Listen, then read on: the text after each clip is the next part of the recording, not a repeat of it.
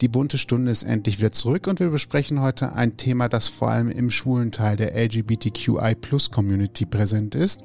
Mr. Gay Germany.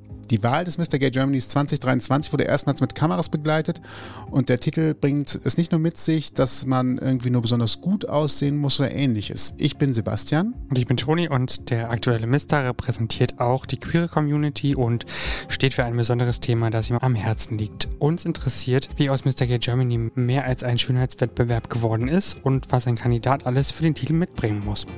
Darüber sprechen wir jetzt und zwar mit unserem heutigen Gast und dem Veranstalter Patrick Demlo. Herzlich willkommen. Ausgang Podcast. Hallo, der Sebastian aus der Postproduktion hier. Das folgende Interview wurde am 9. März 2023 aufgezeichnet und nach der Aufzeichnung gab es Vorwürfe, dass es Absprachen bei der Jury zur Wahl von Mr. Gay Germany gegeben haben soll. Wir haben Patrick nachträglich eingeladen, um ihn das auch einordnen zu lassen. Ihr hört jetzt also erstmal die reguläre Folge und im Anschluss einen Nachklapp mit Patrick, der dazu erzählt und erklärt, worum es geht, was eigentlich Tatsache ist und was das Ganze eigentlich bedeutet. Jetzt aber herzlich willkommen, Patrick. Ausgang Podcast. Die Gesprächsvollzieher. Hallo und vielen Dank für die Einladung. Man fühlt sich echt hier so wohl bei euch freue mich schon auf alles, was da jetzt kommt. wir, wir, geben auch immer alles und auch einer unserer Gäste hat ja nicht umsonst schon mal gesagt, dass wir ihn mit der schwulen Brunch-Falle hier nach Ehrenfeld gelockt haben. und er kommt deswegen auch immer gerne wieder. Nennen wir sie in diesem Fall Dinnerfalle, weil es ja schon Abend ist, aber das wisst ihr ja nicht, die da draußen zuhören. ja, das habe ich mich auch gefragt, ob man das überhaupt sagen darf. Also man ja. wird hier so nett begrüßt, man wird bekocht, es ist einfach eine tolle Stimmung, man fühlt sich einfach wohl. Ich könnte mich jetzt auch hier aufs Sofa legen und schlafen schlafen, aber ist ja noch ein bisschen was zu tun. Ich glaube, da würde ich doch ein bisschen piesacken, aber gemütlich fühlen darfst du dich auf jeden Fall. Okay. So wie ihr hoffentlich auch gerade gemütlich in eurem Ohrensessel zu Hause sitzt und uns äh, an schön, den Geräten schön lauscht. Wir hatten das gerade jetzt ganz am Anfang schon, dass wir herausgestellt haben, also ich glaube, man kann sehr gut sagen in den letzten Jahren, äh, dass Mr. Gay Germany durchaus schön war, aber dass es nicht das einzige Kriterium ist, nach dem ausgewählt wird. Also du meinst jetzt die Person schön oder der, äh, der Titel? Die Personen schön. Der Titel ist auch schön, aber da steckt, ist ja Gott sei Dank immer ein Gesicht dahinter. Mhm. Aber wir hatten ja gerade das Thema, das ist nicht das Einzige, was zählt. Ähm, wofür steht denn Mr. Gay Germany tatsächlich? Also erstmal natürlich für alle, die nicht wissen, was das genau ist. Es ist eine jährlich stattfindende Misterwahl und wir krönen quasi den deutschen Botschafter der queeren Community. Und das heißt, jeder Bewerber, der sich entschließt, mitzumachen und dieses Gesicht quasi auch sein möchte, der muss vieles mitbringen. Also zum einen, das Herzstück unserer ganzen Wahl ist die Kampagne. Das heißt, jeder kann wirklich nur antreten, wenn er sich Gedanken gemacht hat, wofür möchte ich eigentlich einstehen. Kampagne bedeutet, das kann etwas sein, was er ganz neu erfindet wo er sagt, das ist ein Herzensthema für mich, dafür möchte ich mich einsetzen. Es kann aber auch was bereits Existierendes sein, ein, ein Verein oder eine Aktion, wo er sich quasi draufsetzen kann und sagen kann, ich unterstütze die und ähm, möchte die supporten. Das ist auch möglich und ähm, das ist die Grundvoraussetzung. Unter den Kriterien suchen wir auch die ja meistens zwölf Kandidaten raus, die jedes Jahr ähm, bei uns mitmachen. Wir haben auch jetzt schon wieder über fünf, na gut, durch die Fernsehsendung jetzt schon fast über 700 Bewerbungen für die nächste Wahl. Das ist natürlich viel und umso mehr müssen wir natürlich drauf gucken, was äh, haben die Männer und Jungs vor, für was wollen die sich einsetzen und danach suchen wir dann noch aus. Waren das in den letzten Jahren auch schon so viele?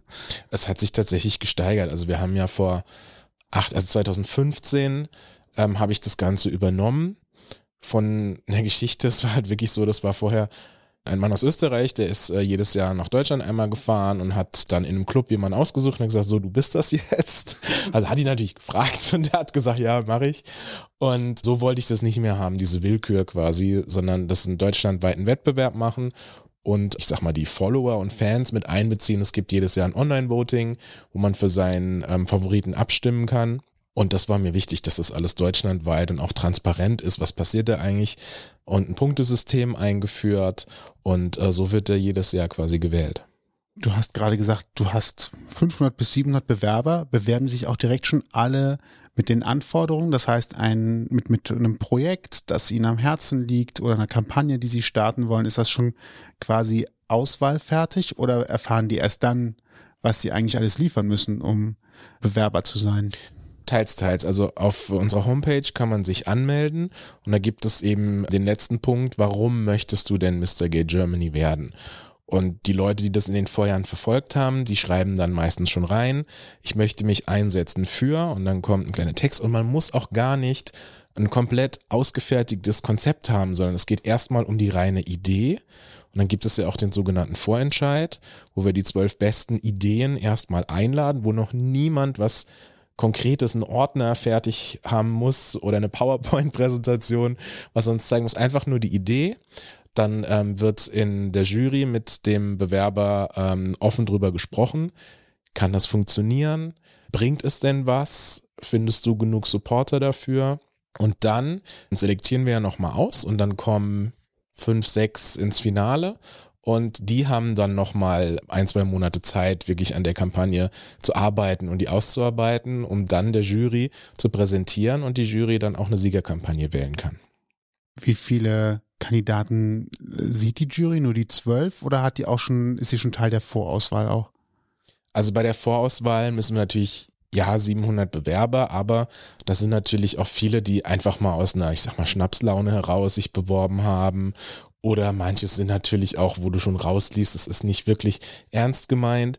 Jetzt haben wir natürlich auch letztes Jahr den Schritt gemacht, sind ins Fernsehen gegangen. Das heißt, es hat natürlich auch sehr viele angezogen, die gesagt haben, hey, Fernsehen, cool, will ich machen, egal um was es da geht. Geht's um Backen, ist mir egal, ich will halt einfach ins Fernsehen. Und das ist halt auch die Aufgabe der Jury, so vorher zu selektieren, wer meint das denn auch wirklich ernst und wer möchte denn der Botschafter der Community werden. Kannst du denn so einen Einblick geben, was eine der skurrilsten Kampagnenideen waren, wo halt auch ersichtlich war, dass das eher eine Schnapsidee war, dass das, äh, dass das aufkam? Ja, also ich erinnere mich noch im letzten Jahr kam eine Bewerbung rein, da schrieb einer, ich, ich möchte mitmachen, ich möchte mich einsetzen für Gerechtigkeit und Gleichgültigkeit. Natürlich kann man jetzt drüber diskutieren, hat er einfach nur das Falsche geschrieben und meinte das Richtige, aber in einem Telefonat ist dann, äh, wir rufen tatsächlich auch jeden Bewerber an, wo wir sehen, da ist eine Ernsthaftigkeit da. Wenn natürlich jemand schreibt, das kommt auch oft vor, weil ich der Geilste bin und dann ein Foto einsendet, wo er äh, einen String anhat oder so, dann ist es überflüssig, den anzurufen. Das bringt dann wirklich nichts. Aber wenn wir sehen, da ist eine Ernsthaftigkeit da und vielleicht hat er nicht die richtigen Worte gefunden, auch den ruft man an, macht ein Telefoninterview mit dem Bewerber und dann findet man eigentlich relativ schnell heraus, passt es oder passt es nicht. Kleiner Tipp also für euch da draußen, falls ihr euch mal beworben habt und es kam kein Anruf, überlegt nochmal, ob die Ernsthaftigkeit zu erkennen war. Falsche Unterwäsche. Das zum Beispiel, ja. Wow, das ist ein ganz großer Prozess, wie ich finde. Jetzt haben wir ja dieses Jahr tatsächlich wieder einen neuen Mr. Gay Germany in Lukas. Was war seine Kampagne? Was ist sein Ziel? Seine Kampagne heißt Queer Idols, an der er gerade auch mit Hochdruck arbeitet.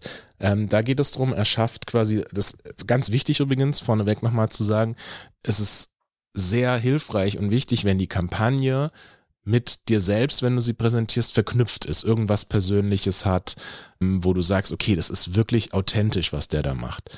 Bei ihm war es so, er ist ja hat eine schwierige Vergangenheit, das konnte man ja auch in der Sendung sehen, hat gesagt, mir haben auch in der Jugend sehr viele Vorbilder gefehlt. Ich wusste gar nicht, an wen kann ich mich denn wenden. Zusätzlich ist sein Beruf ja auch im Online-Handel, auch Plattformen bauen und so weiter. Und er hat eben eine Plattform entwickelt, wo du deine Interessen eingeben kannst. Für was interessiere ich mich und äh, wo habe ich vielleicht auch Schwierigkeiten, jemanden zu finden, mit dem ich darüber sprechen kann und wird dann an entsprechende Personen, aber auch Institutionen, Vereine und so weiter, ähm, die werden ihm dann vorgeschlagen, wo er sich hinwenden kann. Und das finde ich in der heutigen Zeit, um auch mal wirklich so frischen Winter reinzubringen und nicht nur, ich gehe irgendwo hin und besorge mir Flyer quasi, sondern das wirklich von zu Hause aus online zu machen, finde ich eine gute Geschichte. Hat die Jury auch so gesehen. Ja, genau. Du hattest gerade erwähnt, dass du 2015 dazugekommen bist. Und wie kam das eigentlich zustande? Ja, Also das war eine geschäftliche Geschichte. Ich habe das ja in den Anfangsjahren noch mit einem Geschäftspartner zusammen gemacht. Da haben wir einen Mann aus Österreich kennengelernt, der sehr viele Queer-Events in Österreich veranstaltet hat und den haben wir, ich kann es gar nicht mehr sagen, wo wir den kennengelernt haben, aber der kam irgendwann auf uns zu und hat gesagt, hör zu, mein Hauptberuf erlaubt es mir nicht mehr, das jetzt in Deutschland weiterzumachen. Ich bin zu selten in Deutschland und ich suche eigentlich jemand, der das übernimmt. Da wir beide in der Veranstaltungsszene und so da auch äh, bekannt und tätig waren, haben wir uns das überlegt und haben gesagt, ich glaube, das ist ein gutes Ding, da könnte man was Großes draus machen. Wir übernehmen das unter der Prämisse, dass wir das eben umgestalten, deutschlandweit und äh, mit einem Punktesystem und so weiter. Und ähm, das fand er auch gut, hat ihn auch überzeugt und dann ähm, haben wir das übernommen. So einfach. Gut, da gehört natürlich auch ein Vertrauen dazu. Er hat das in, in Hände gegeben, wir kannten uns vorher nicht. Und äh, da hat man sich erstmal natürlich auch so ein bisschen beschnuppert und er war auch im ersten Jahr als Berater dabei, weil er zusätzlich auch äh, bei der Mr. Gay World Geschichte zum Beispiel sehr viel involviert war und mit zu tun hat und konnte genau sagen, der hat zum Beispiel Chancen bei der World-Geschichte, da kannten wir uns ja gar nicht aus. Das war ja wirklich völlig neu. Und wenn man das hört, Mr. Gay Germany, das suggeriert ja einem, weil man das so gelernt hat, Miss Germany, Mr. Germany, das ist ein Schönheitswettbewerb.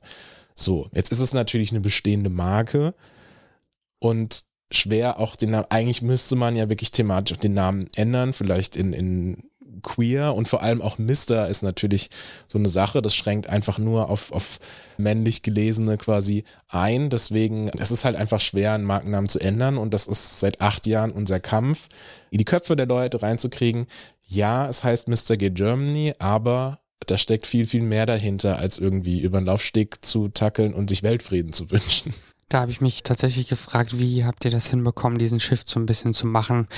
Eben weg von diesem leichten Image des, der Schönheit hin zu dem, was es jetzt eben ist, auch politische Angelegenheiten einzubinden, auch Messages zu transportieren und ähnliches. Viel, viel, viel Arbeit und tatsächlich natürlich ehrenamtlich, weil niemand, der bei Mr. Gay Germany involviert ist, macht das hauptberuflich. Es ist ja auch eine Non-Profit-Geschichte, weil wir das wirklich alle ehrenamtlich machen, um was Positives für die Community zu bewegen.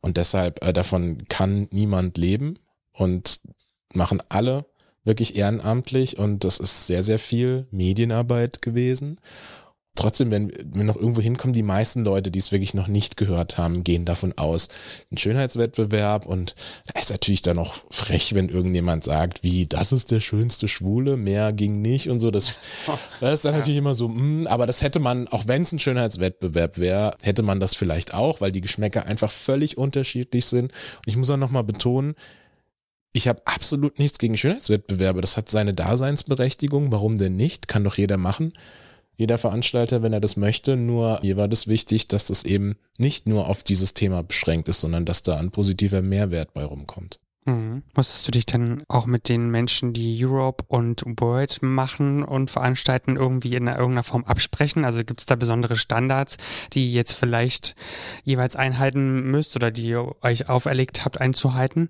Wie ist das so in der Organisation auch? Naja, es war so, wir haben ja auch viel gelernt, weil Mr. Gay World und Mr. Gay Europe schon immer so funktioniert hat, dass es verschiedene äh, Challenges gab oder Kategorien. Zum Beispiel den, den Written Test, wo keiner wusste, wie Written Test, was heißt das denn? Ja, es ist ein schriftlicher Test, so wie man den aus der Schule kennt, eben über LGBT-Themen. Und das war uns auch ganz wichtig, weil wie man jetzt sieht, Mr. Gay Germany wird eingeladen von Politikern, wird in Talkshows eingeladen, in Podcasts. Und das wäre unsagbar unangenehm, wenn da eine Frage kommt, sag mal, wo kommt denn eigentlich der CSD her? Und Mr. Gay Germany wüsste das nicht oder so. Und einfach um dem präventiv vorzuwirken, machen wir einen Test, wo man Themengebiete, die wir natürlich auch vorgeben vorher, ähm, lernt und sich damit beschäftigt. Und dann kann man diese Fragen auch beantworten. Basic-Fragen. Natürlich, es gibt, man muss immer wieder auch diesen Test aktualisieren. Wir können nicht jedes Jahr den gleichen schreiben. Weltpolitisch passiert so viel für die queere Community oder für die queere Community weltweit, dass wir den auch immer wieder aktualisieren. Merkst du denn als Organisator, Veranstalter, dass sich das Ansehen von Mr. Gay Germany in der Zeit, seitdem du es übernommen hast, auch verändert hat, eben weil ihr noch einfach zusätzliche Komponenten oben habt, eine Kampagne, Awareness, Aufmerksamkeit für bestimmte Themen herzustellen, sorgt das für ein anderes Medienecho, als wenn es nur ein reiner Schönheitswettbewerb wäre? Also ja, das habe ich als Veranstalter gemerkt, dass sich wirklich von Jahr zu Jahr das Ansehen auch ändert und man auch so positive Erfahrungen macht, wenn man irgendjemand kontaktiert, sei es als Supporter und fragt, würdet ihr nicht gerne ähm, Supporter dieses Jahr sein oder so, dass dann zurückkommen, hey, davon haben wir gehört das ist wirklich gut und ähm, was ihr da macht und das finden wir toll und Ganz oft kommt natürlich auch, was ist das denn? Und dann erklärt man das. Und dann die meiste Antwort, die ich bekomme, ist, das hätten wir nicht gedacht, dass so viel mehr dahinter steckt. Und auch vor allem, wenn ich dann jedes Jahr die Jury besetze und die das dann auch mal live mitbekommen, wenn da zwölf oder im Finale vielleicht sechs Kandidaten ihre Kampagne präsentieren, was das eigentlich heißt, was die alles gemacht haben, da sind die immer total platt und sagen, das hätte ich mir unter diesem Namen nicht vorgestellt. Das ist ja auch etwas, wo man sich selber mal auf die Schulter klopfen kann, wenn man in seiner Freizeit sowas auf die Beine stellt und dann über die Schiene auch nochmal so ein, so ein Lob bekommt, oder? Ja, ist jetzt mit Eigenlob natürlich. Nein, aber ich finde das, schwierig. man kann ja sagen, man hat sich da was erarbeitet. Ich finde das gerade schon, schon. Ja, es ist, es ist einfach schön zu sehen, was da für ein Feedback zurückkommt und wir kriegen ja auch viele Zuschriften, jetzt gut, vielleicht selten postalisch, aber natürlich online und so. Und wenn dann auch Leute sind, die sagen, hey, das war, da ist ein Kandidat, der nimmt da teil, der kommt aus meiner Region und der hat zum Teil die gleichen Probleme wie ich. Wie toll, irgendwie zu sehen, da gibt es noch mehr und an dem man sich wenden kann. Und das ist dann immer was, was total gut tut, wenn man sagt, hey, man hat vielleicht auch nur einer einzigen Person weiterhelfen können oder was gebracht. Das ist total schön seid ihr als die Mr. Gay Community, nenne ich es jetzt einfach mal, untereinander so auch vernetzt, dass ihr euch untereinander helft, Tipps gebt, Ratschläge gebt oder auch mal so austauscht, wie es wie es gerade läuft? Gibt es da so einen regelmäßigen Austausch außerhalb des vielleicht dann großen Wettbewerbs von Mr. Gay World im Jahr? Ach, du meinst die verschiedenen Länder? Die verschiedenen Länder, ja. ja. Also es kommt natürlich darauf an, wie, wie groß das in den Ländern ist. Also es gibt zum Beispiel Belgien, die sind gigantisch groß. Äh, das hat damit zu tun, dass da ganz am Anfang mal der Premierminister in der Jury saß. Das hat natürlich medial einen riesen Impact gegeben. Den sind wir sehr im Austausch, weil man natürlich auch gegenseitig lernen kann. Und die sagen, guck mal, bei uns zum Beispiel, ähm, wir haben hier einen Sponsor gefunden, den gibt es auch in Deutschland. Kontaktier den doch mal und, und andersrum auch. Die sind natürlich sehr neidisch, dass wir jetzt auf einmal im Fernsehen zu sehen sind und im Streaming und fragen, könnt ihr die nicht mal fragen, können wir nicht auch und so weiter und so. Also man, man lernt gegenseitig, man kann sich auch drauf verlassen. Da gibt es keine Rivalität und auch wenn man sich dann bei dem Wettbewerb trifft, wo die Mister ja quasi gegeneinander antreten, auch das sieht man unter einem ganz anderen Aspekt, nämlich dass man die Jungs, vor allem bei Mr. Gay World oder Europe, das ist so eine tolle Erfahrung für die, die anderen Länder kennenzulernen. Also was, was sind denn eigentlich die Themen von einem Mr. Gay India? Was macht der denn? Das sind ja völlig andere Sachen als in Europa oder in Deutschland. Das ist für die Kandidaten immer super spannend, das kennenzulernen. Es gibt ja nochmal einen Einblick tatsächlich auch, was deren Kernthemen oder Probleme vielleicht auch vor Ort unter Umständen sind. Ne? Also jetzt weiß ich nicht wie in Indien, aber ich kann mir durchaus vorstellen, dass es auch Gegenden gibt, wo es wirklich in Sachen LGBTQ-Rechte echt schwierig aussieht. Und wenn man dann auch noch als Repräsentant bei einem solchen Wettbewerb aufschlägt, das für die sicherlich auch nochmal einen ganz anderen Stellenwert hat. Ich habe mich jetzt hier hingestellt und bin bei so einem Wettbewerb dabei wie kommt es dann an? Also das ist tatsächlich sicher mal ein interessanter Erfahrungsaustausch auch auf, auf in, die, in die Richtung gehend. Absolut. Also es ist wirklich spannend zu sehen, was sind die Themen dort, wie gehen die damit um aber man muss auch sagen, jedes Land bereitet sich anders darauf vor. Also wir machen das, vielleicht ist das auch die deutsche Mentalität, sehr akribisch. Wir bereiten uns auf alles vor, auf den schriftlichen Test. Was für ein Outfit ziehen wir zu welcher Challenge an und so. Da bereiten wir uns vor. Aber es gibt auch manche Länder, die kommen dahin, finden es einfach toll, dabei sein zu dürfen, mitzumachen. Die sind aber nicht vorbereitet, die basteln dann zehn Minuten vorher ein Plakat für die Kampagne und so. Und das ist aber auch okay. Also sie sind da, sie repräsentieren ihr Land, sie zeigen, auch unser Land hat einen Vertreter, das ist super toll. Und ob die jetzt da am Ende, das sind dann halt die, die wirklich sagen, ich will jetzt mir auch den Mr. Gay World Titel holen und die sind dann sehr ehrgeizig, aber es gibt auch Länder, die das nicht sind und das ist auch okay. Also Hauptsache doch, ihr seid dabei und zeigt, in eurem Land gibt's auch ähm, Stellvertreter. Klingt sehr schön, bunt, inklusiv. Um, eine Frage, die ich mir noch im Vorfeld gestellt ja. habe. Du hast das Thema Marke auch gerade angesprochen. Bezieht sich das Thema Marke nur auf den Titel Mr. Gay Germany oder ist das Mr. Gay vielleicht sogar international geschützt, sodass nicht einfach irgendjemand hingehen kann und sagen kann, ich mache jetzt Mr. Gay Cologne Ehrenfeld? Nein, es ist tatsächlich so, Mr. Gay an sich ist nicht schützbar auch ähm, weltweit, sonst könnte ja sich ein Gesamtland das für jedes Land machen quasi, sondern ähm, jedes Land macht es für sich. Da gibt es auch in manchen Ländern, wenn das mehrere Personen machen wollen, dann auch Auseinandersetzungen und Streit. Also und dann muss man Alternativen finden. Ich erinnere mich dran, in Belgien, da gibt's, gab es Mr. Gay Belgien, dann gab es Mr. Gay Flandern, dann gab es Mr. Gay dies und das. Oh, Sie haben also, von der oh, oh. politischen Regierung gelernt. Ne? Ja. Oder auch in, in, es gibt Mr. Gay Niederlande und auch Mr. Gay Holland. Also da muss man auch tatsächlich unterscheiden, was ist was. Und der, der es am schlauesten medial macht, setzt sich am Ende durch und äh, hat dann wahrscheinlich meistens so das Vorrecht. Okay. Puh. Zum Glück gibt es die DDR nicht mehr, ne? Vielleicht noch wissenswert ist, wenn du in deinem eigenen Land diese Wahl machst, hast du bei Mr. Gay Europe und World immer das Vorrecht, deinen Kandidaten zu schicken. Oh. Es gibt aber auch Länder, die veranstalten vielleicht nicht jährlich die Wahl oder haben auch die Wahl nicht. Und dann kann sich in diesen Ländern jeder Ma schwule Mann quasi auch bewerben und kann da teilnehmen, auch ohne vielleicht ein Management oder eine ähm, Organisation hinter sich zu haben. Das ist auch möglich. Das heißt, suche ich mir Liechtenstein raus und da hat sich auf, aufgrund der Landesgröße keiner beworben, es bewirbt sich auch kein anderer und ich bewerbe mich drauf, dann. Nee, so nicht. Also du musst da schon deinen Wohnsitz, einen eingetragenen ah, okay. Wohnsitz haben. Ah. Das schon. sonst sonst, sonst wird es ja wirklich ab absurdum, ad absurdum, dann wird ja jeder in jedem Land irgendwie für, dann trete ich jetzt für Zypern an und keine Ahnung. Also, nee, das nicht. Das war jetzt auch tatsächlich die komplette Selbstdarstellerlinie an der Stelle, das muss man ja auch sagen. Das, so sollte es natürlich nicht sein. Das erste Mal habt ihr euch äh, letztes Jahr mit Kameras begleiten lassen, dieses Jahr das zweite Mal. Wie seid ihr auf die Idee gekommen, das medial auf so eine Art und Weise ähm, tatsächlich begleiten zu lassen? Weil vielleicht ist das ja auch etwas, wo man so mal sagt, an manchen Stellen, hm, ist man vielleicht nicht glücklich, dass eine Kamera dabei ist, weil vielleicht was passiert, was nicht so rund ist, wie das Leben ist. Also es ist ja nicht nur die Bühne glänzt und dahinter fällt auch schon mal was runter. Also von daher, wie seid ihr auf die Idee gekommen, das zu machen?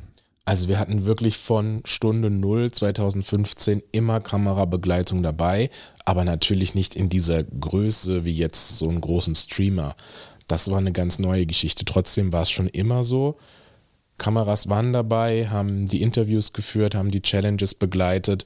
Was jetzt neu dazu kam, ist, dass man alle zwölf Kandidaten in eine Villa gesteckt hat im, im Ausland und hat da natürlich auch Kameras dazu geschickt. Das ist aber natürlich dem ganzen Genre auch zu verdanken und es ist auch okay. Also man hat aber im Vorfeld Gespräche geführt und mir war ganz wichtig dabei, wir können das machen und da können auch Reality-Elemente im Sinne von, wir begleiten die auch im, im Alter, äh, wenn die da in der Villa leben.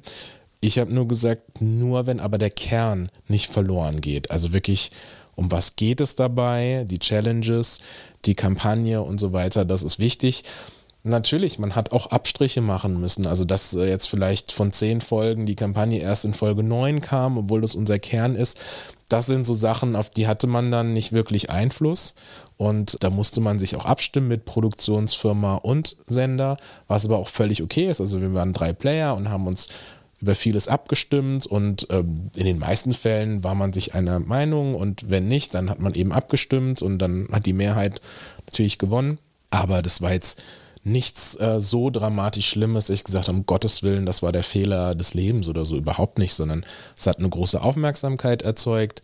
Es haben sich ganz viele Leute mit dem Thema beschäftigt und auch hier wieder am Mindset natürlich gearbeitet, okay, es ist kein Schönheitswettbewerb. Das war natürlich Sinn und Zweck der Sache und es hat funktioniert ist vielleicht auch mal eine schöne Botschaft nochmal zu sagen, so Fernsehproduktionen können fair ablaufen.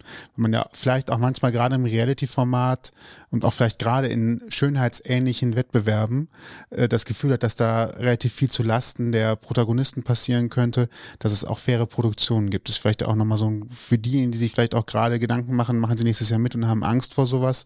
Das läuft also auch anders. Absolut. Also natürlich hättest du da auch Realisatoren. Das sind die Menschen, die quasi dann vor Ort das Ganze ähm, begleiten, die Fragen stellen und so weiter.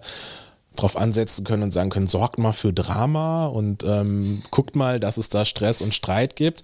Aber da muss ich auch wirklich sagen, da stand Join felsenfest dahinter und hat gesagt, das möchten wir nicht.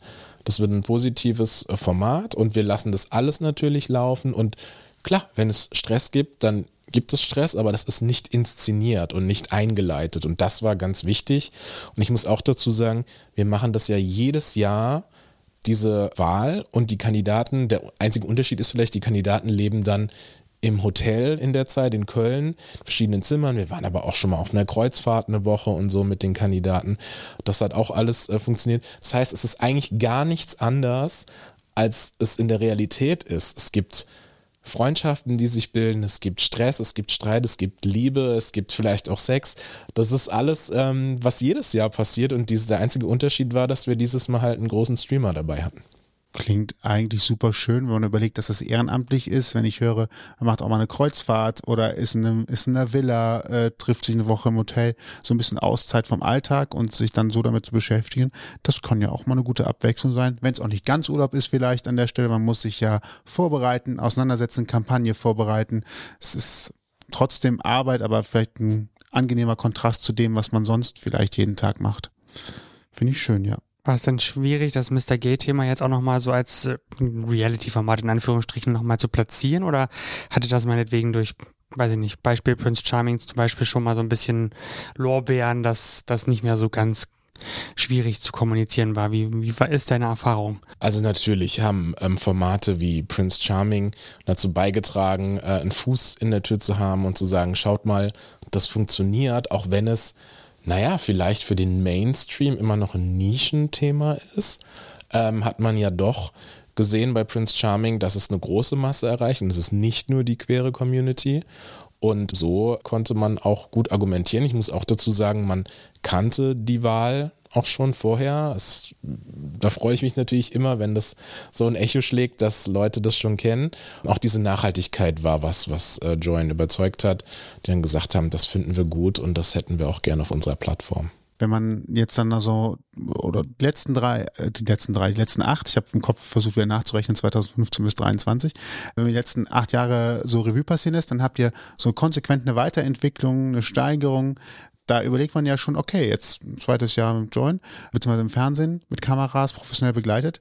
Habt ihr schon Ideen und Pläne, wie ihr das noch weiter steigern wollt? Ist da so etwas, wo ihr sagt, wir träumen davon, dass wir einen Livestream anbieten in der Phase, wo sie sich vorbereiten oder ich bin gerade da noch nicht so ideenreich, weil ich da gerade nur so spontan drauf komme, aber vielleicht sagst du, ja, wir haben als Ziel und dafür brauchen wir noch Folgendes. also wenn man die Überlegung angeht, wir äh, gehen in eine zweite Staffel oder so, dann muss natürlich erstmal so eine Art Manöverkritik von allen Parteien her, dass man überlegt, okay, was waren denn, und das nimmt man ja sehr ernst, was Zuschauer auch an Kritik geben, was war denn die Kritik an, an Staffel 1 und was kann man besser machen? Und äh, das sind so Punkte, die bespricht man und ähm, dann wird das dann auch realisiert in der zweiten Staffel, aber so Punkte wie, äh, muss es jetzt eine andere Location sein, anderer Ort oder muss man noch buntere Kandidaten mitnehmen, das liegt jetzt eigentlich nicht äh, auf dem Tisch, dass man sowas bespricht, sondern wirklich eher, wie kann man das dem Zuschauer noch verständlicher machen, weil ich glaube, das war auch so ein Punkt, der bei vielen kam. Ähm, ich habe eigentlich so die Kandidaten hätte ich gerne mehr kennengelernt und mehr über die Kampagne gehört, weil das der Kern der Wahl ist. Es kam halt erst sehr, sehr spät in, in Folge 9. Das könnte man wirklich ruhig ein bisschen vorziehen, zum Beispiel. Wäre jetzt meine Anregung. Wenn es um queere Themen geht, glaubst du, dass es gesellschaftlich genug Aufmerksamkeit dafür gibt, dass es vielleicht Themen gibt, die besprochen werden müssen?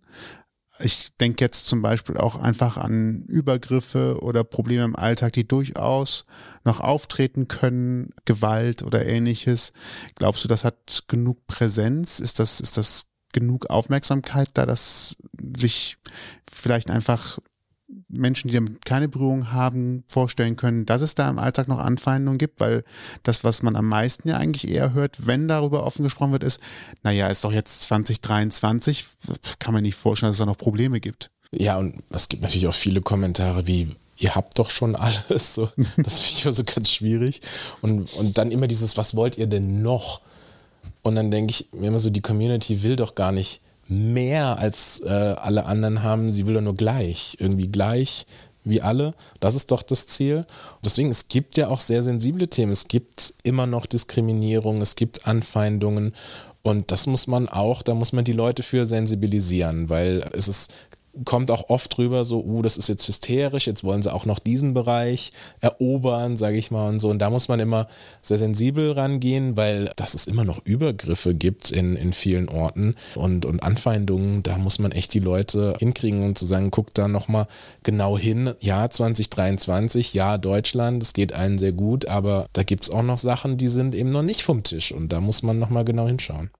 Vielleicht kann man die Länge der Folgen einfach ein bisschen vergrößern, sage ich jetzt mal so, denn die sind ja im Moment 30 Minuten ungefähr, ne, jeweils. Und das ist natürlich klar, da glaube ich, dass man da auch irgendwie schwer alles unterbringen kann, was man jetzt wirklich platzieren will. Könnte ich mir vorstellen. Ne? Ich meine, so ein Drehtag können sich die meisten wahrscheinlich vorstellen, dauert ja jetzt nicht uh, nur zwei Stunden, sondern wahrscheinlich ein bisschen länger, ne? Deswegen und dann x Stunden auf 30 Minuten zu brechen, ist natürlich wahnsinnig kompliziert, könnte ich mir vorstellen. Ne? Wobei das tatsächlich ein Punkt war, der bei den Zuschauern oder den Streamern sehr gut ankam, dass das so so häppchenweise so, so ja. gut verdaulich ist, eine halbe Stunde. Das kannst du tatsächlich, du fährst morgens äh, vielleicht mit der Bahn zur Arbeit und kannst das da wunderbar konsumieren und so. Das kam gut an. Allerdings dieser Wunsch zu bingen ist riesig groß. Mhm. Und dann jede Woche tatsächlich nur eine halbe Stunde. Das ist so ein Punkt, äh, auch über den denken wir bestimmt nochmal nach. Ja, glaube ich. Ist, glaube ich, generell gerade so ein Thema, ob man Serien weiter ähm, in einem Stück als Box anbietet oder eben dann tatsächlich wie ihr jetzt vielleicht jede Woche nur eine Folge. Ich kenne das aus der Arbeitserfahrung, also das beschäftigt, glaube ich, viele Streamingdienste wieder mal, wie das in Zukunft laufen könnte oder sollte. Kommt ja bei uns noch das Problem dazu, würden wir alle auf einmal, hätte man ja ab Tag, wo man es reinsetzt, auch schon den Gewinner. Es sei denn, man würde das Finale vielleicht noch versetzen. Das, das müsste man dann auch nochmal überlegen. Und dann, ähm, es würde vielleicht vieles einfacher machen, vieles vielleicht auch schwieriger, einfacher auf jeden Fall. Wir haben ja im September aufgezeichnet. Und das heißt, die, die Kandidaten, vor allem die Top 3, die haben ja bis Februar jetzt nicht gewusst, habe ich jetzt eigentlich gewonnen oder nicht. Fünf Monate, das hat mir schon sehr leid getan. Das war auch sicherlich schwer, aber wir hätten es nicht anders ähm, hinbekommen, weil Verschwiegenheit unter den Kandidaten kannst du vertraglich regeln. Nur wenn wir ein Finale live am Strand in Spanien machen, da hunderte von Leuten drumherum sind, die kannst du natürlich nicht davon abhalten, mit dem Handy irgendwas zu filmen oder den kannst du keine Verschwiegenheiten vor die Nase halten. Also mussten wir uns was überlegen und da kam das System zum Tragen und ähm, es hat ja auch funktioniert. Bis zum Schluss wusste keiner, wer gewonnen hat. Nur für die Kandidaten war es schon heavy. Die konnten ja auch ihren, ihr ganzes Jahr jetzt quasi nicht planen, weil sie nicht wussten, bin ich es jetzt oder nicht. Ja, krass, also ihr habt quasi drei verschiedene Finale Aufgezeichnet, ja. Oder Enden aufgezeichnet. Ah. Genau. Jeder war einmal der Gewinner, jeder war einmal Zweiter und jeder war einmal Dritter. wow, das sind aber mehr als drei Enden, weil äh, ja theoretisch der zweite und dritte Platz ja auch nochmal nochmal tauschen können. Ja, sagen wir mal so, wir haben drei Versionen aufgezeichnet, ähm, weil die, wir wussten ja nach dem Finale die Punkte, es stand ja alles fest. Und dann haben wir uns in der Produktion zusammengesetzt und haben drei Versionen ähm, aufgeschrieben, haben die alle drei und es wäre noch, tatsächlich wusste es dann noch bis zum Schluss keiner, weil es wäre alles drei möglich gewesen. Die waren wirklich auf Augenhöhe, die waren gut, die hätten sich's gegenseitig gegönnt und da wusste man wirklich nicht, wer gewinnt jetzt am Ende. Und ich glaube, wenn's, wenn vielleicht, wenn man vielleicht gewusst hätte, oh, der eine, der war jetzt wirklich nicht so gut, der kann unmöglich der Sieger sein.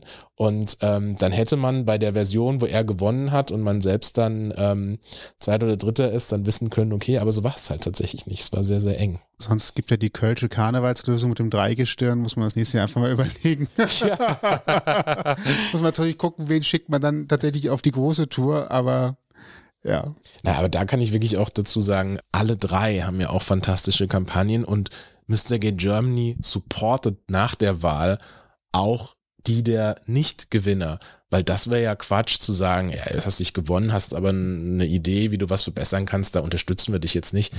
Das ist albern, aber es liegt dann natürlich an dem Kandidaten. Also der muss dann, auch wenn er vielleicht nicht die Schärpe mitgenommen hat, den Willen haben und sagen, ich arbeite jetzt an meinem Projekt weiter Das hat bei vielen in der Vergangenheit geklappt, was auch immer noch läuft, wo wir sehr, sehr stolz drauf sind, können es aber auch völlig verstehen, wenn einer sagt, das hat mir so viel Zeit, Freizeit gekostet und ich habe gewonnen oder bin früh ausgeschieden, ich ähm, kann da jetzt nicht mehr weitermachen. Auch dafür ist Verständnis da, klar.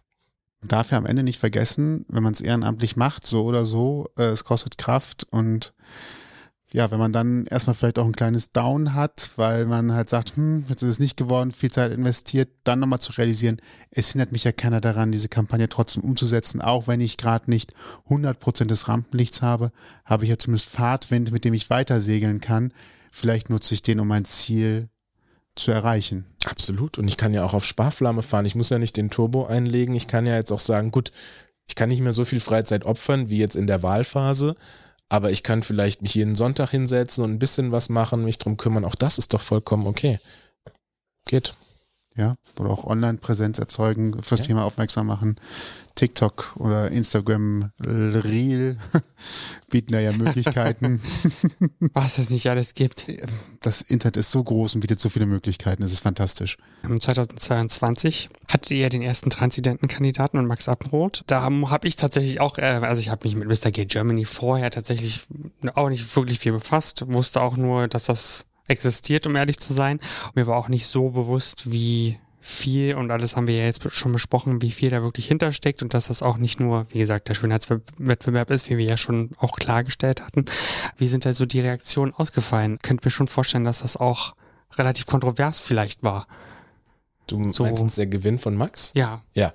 Also es war tatsächlich ähm, in all den Jahren das Thema, was den Shitstorm ist das falsche Wort, aber ähm, den größten Aufschrei erzeugt hat, weil als Max gewonnen hat, kamen so viele Meldungen, der hat doch nur gewonnen, weil er trans ist und man sich damit schwingen kann. Das ist was, was ihr noch nie hattet und so weiter.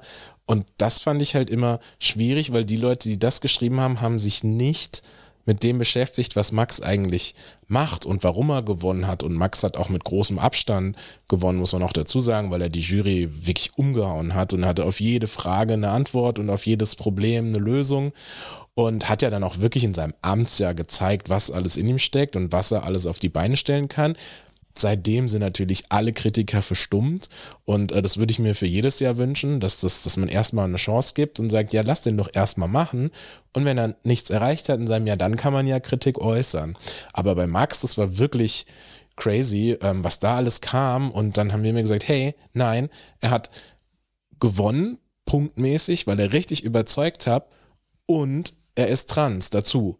So, aber das hatte nichts damit zu tun, das fand ich schon ähm, heavy, aber ganz ehrlich, es gab, seit wir das machen, kein Jahr, wo mal ein Sieger war, wo alle gesagt haben, juhu, toll, super, sondern es gibt immer Kritik, das gehört dazu. Man muss ja auch mal sagen, ähm, wenn zwölf Kandidaten mitmachen, die haben ihre Fanbase, die haben ihre Familien, Freunde, Follower, die für die voten.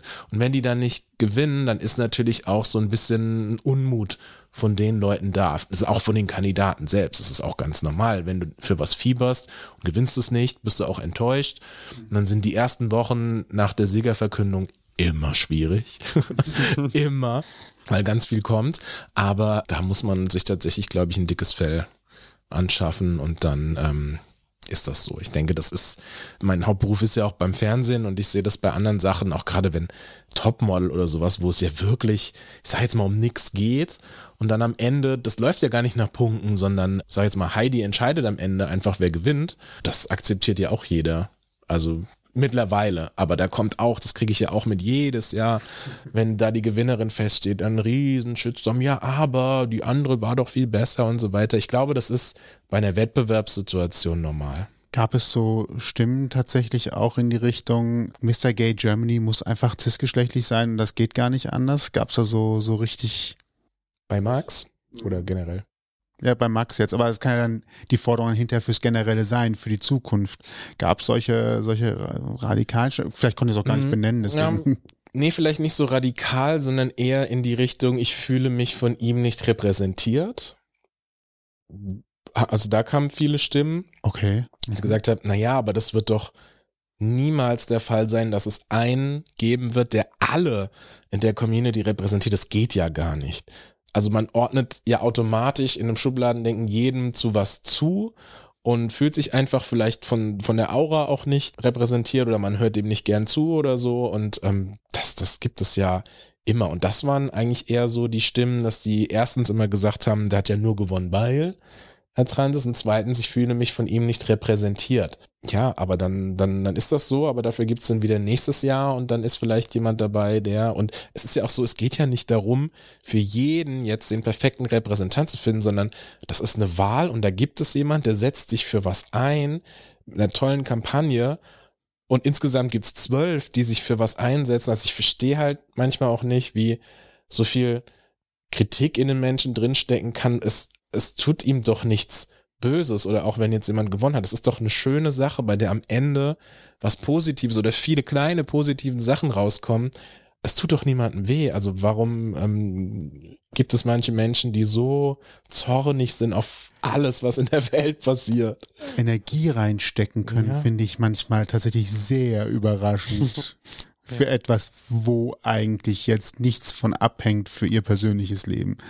Das ja. ist am meisten erschreckend, finde ich. Ja, manchen Leuten sollte man das Internet wegnehmen, ich sag's immer wieder.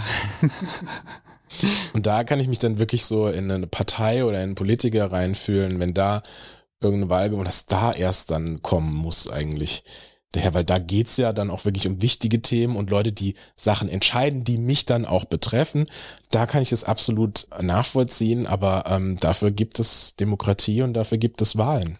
Und da kann man das nächste Mal auch was anderes wählen oder aber auch Werbung für die seiner Meinung nach richtige Partei machen, um die Leute davon zu überzeugen, dass diese Repräsentation die richtige ist. Ja. Und also. natürlich fehlt uns die Zeit, da auf jeden Einzelnen einzugehen, aber ich würde eigentlich so gerne jedem Einzelnen schreiben, wenn er schreibt, oh, Mr. Gay Germany, wie doof, wofür gibt's es denn und bla bla bla. Und dann würde ich immer so gerne die Frage stellen, na, was tust du denn dafür, dass es der Community in manchen Punkten besser geht? Da kommt natürlich dann meistens nichts, aber klar, und es, es muss sich ja auch nicht jeder für was einsetzen, aber wir tun das und dann wäre es doch zumindest schön, wenn man sagt, hey, ist eine gute Sache, vielleicht muss ich damit nichts zu tun haben und fühle mich auch nicht repräsentiert von dem und ist ja vollkommen okay, aber dann lass es doch einfach so laufen. Bereitet ihr die Kandidaten eigentlich auf die Öffentlichkeit vor? Also so ein bisschen Medientraining beziehungsweise Achtung. Ihr bekommt Nachrichten in den sozialen Medien oder werdet auf der Straße vielleicht auch mal angesprochen und so weiter. Hier so ein bisschen Reaktionstraining. Ja, also nicht nur auf das, was alles medial passiert, sondern wir haben ja verschiedene Challenges und auf jede Challenge wird jeder Kandidat wirklich vorbereitet, weil bevor eine Challenge kommt, gibt es ein, so, wie so ein Trainingskurs dafür oder auch für den Written Test ähm, gibt es vorher die Themen, die man durchkaut und bespricht. Und ähm, eigentlich ist passiert nichts, wo jemand ins kalte Wasser geworfen wird und gesagt wird, mach jetzt mal. Selbst wenn es ein Catwalk ist, es gibt einen, einen Catwalk-Trainer dafür, wie man gesehen hat, der das den Kandidaten beibringt. Und wir bereiten da sehr akribisch vor, vor allem medial, was da alles passieren kann. Aber natürlich die Realität äh, beißt immer sehr, sehr hart dann und äh, da kann sich fast keiner vorbereiten, weil wir können das im Social Media auf unseren Plattformen natürlich abfedern und damit umgehen. Aber wenn ein Kandidat, der hat ja auch ein privates Profil zum Beispiel und was da alles kommt, da muss der mit umgehen lernen.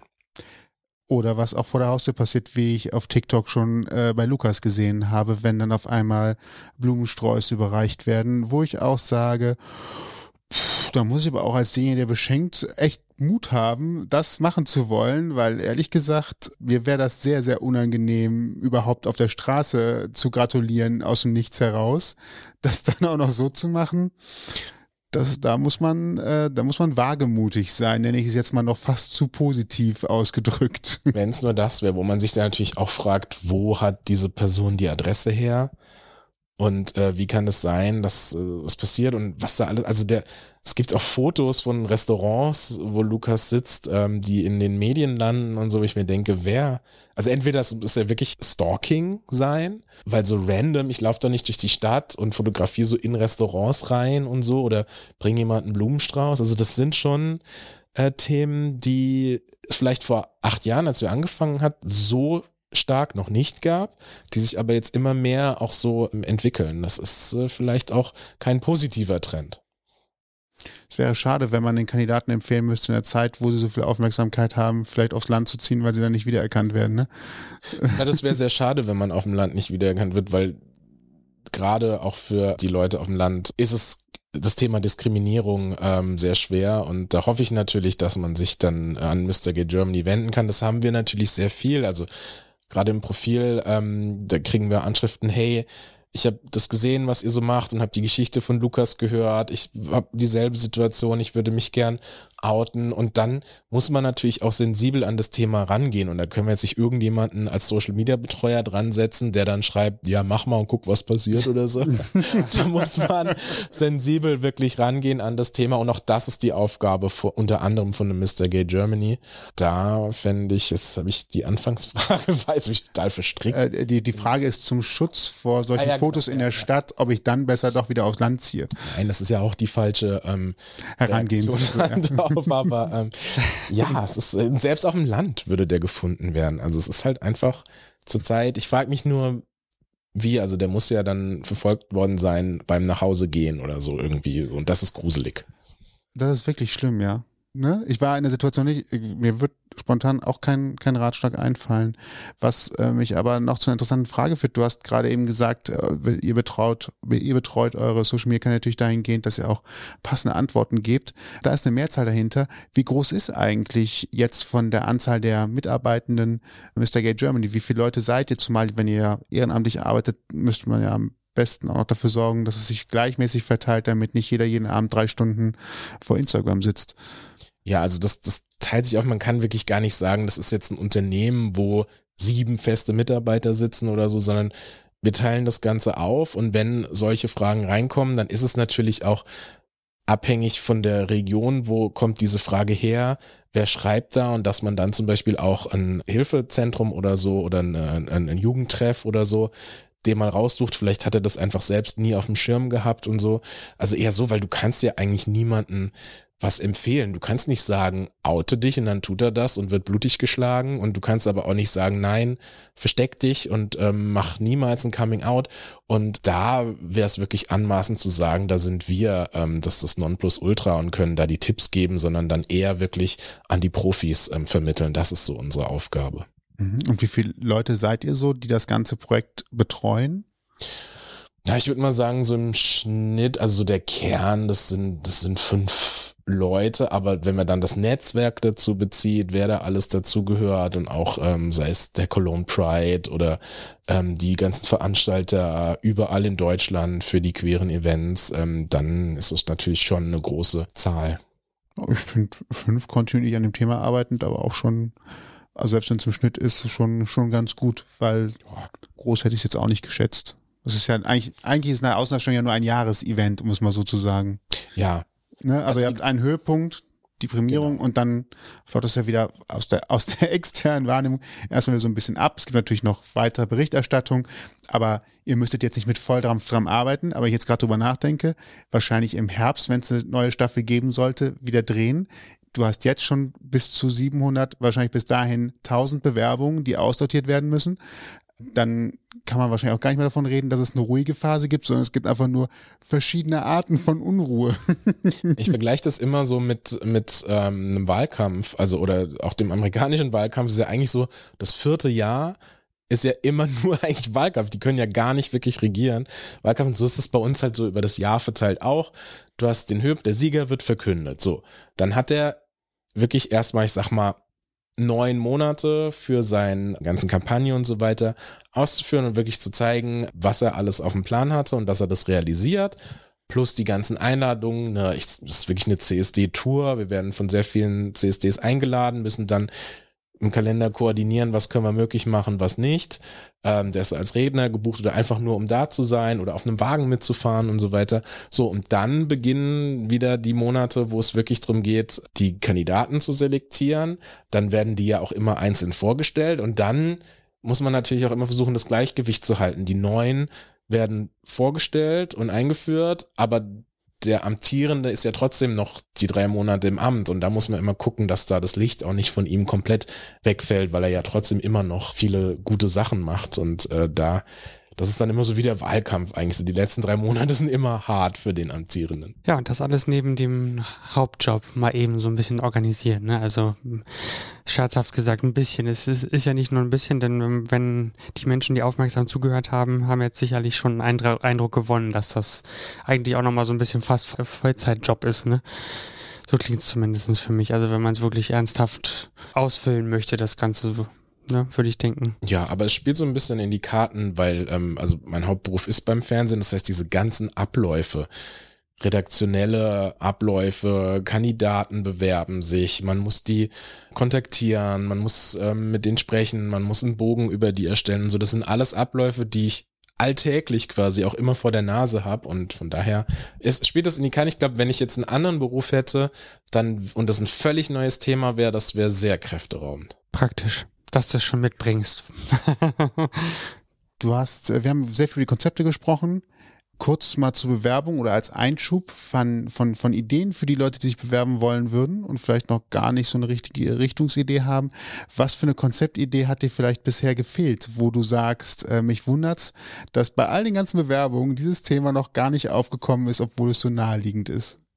Gibt's ja. da was in der Richtung? Also bei 700 Bewerbungen kann ich mir eigentlich gar nicht vorstellen. Aber manchmal sitzt man davor und sagt, ach Leute, ihr habt vor der Nase liegen und ihr erkennt gar nicht, was euch alle betrifft und was noch keiner aber zu einem Konzept gebracht hat.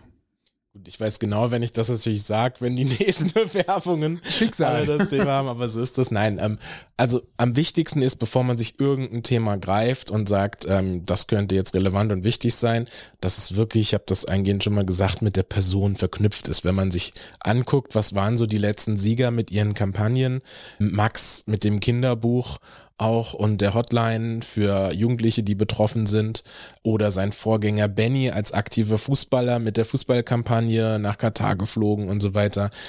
Davor natürlich auch Marcel, falls sich noch jemand erinnert aus Berlin, der ist universal Blutspender und hat sich natürlich noch, das war ja vor drei Jahren, sehr diskriminiert gefühlt, weil ähm, dieses Blutspendegesetz so absurd war, dass man zwölf Monate irgendwie äh, sexuell abstinent sein musste als schwuler Mann. Und äh, das hat er sich groß auf die Fahne geschrieben. Also das hat alles, ähm, dann funktioniert es auch gut, weil es authentisch ist und man sagt, okay, der weiß, wovon er spricht. Und das finde ich ganz wichtig, viel wichtiger als jetzt zu sagen, zum Beispiel 2015 war ja auch gleichzeitig ähm, die große Flüchtlingswelle mhm. und da kamen ganz viele und haben gesagt, ähm, ich würde mich gerne für schwule Flüchtlinge einsetzen, was ein tolles Thema ist. Aber wenn du überhaupt gar keine Berührungspunkte damit hast, ist es schwer ähm, nachzuvollziehen. Und ähm, dann verstrickt man sich auch schnell in Sachen. Und die meist genannte Idee, die wir haben bei den Bewerbungen, ist, ich gehe in Schulen und kläre da auf.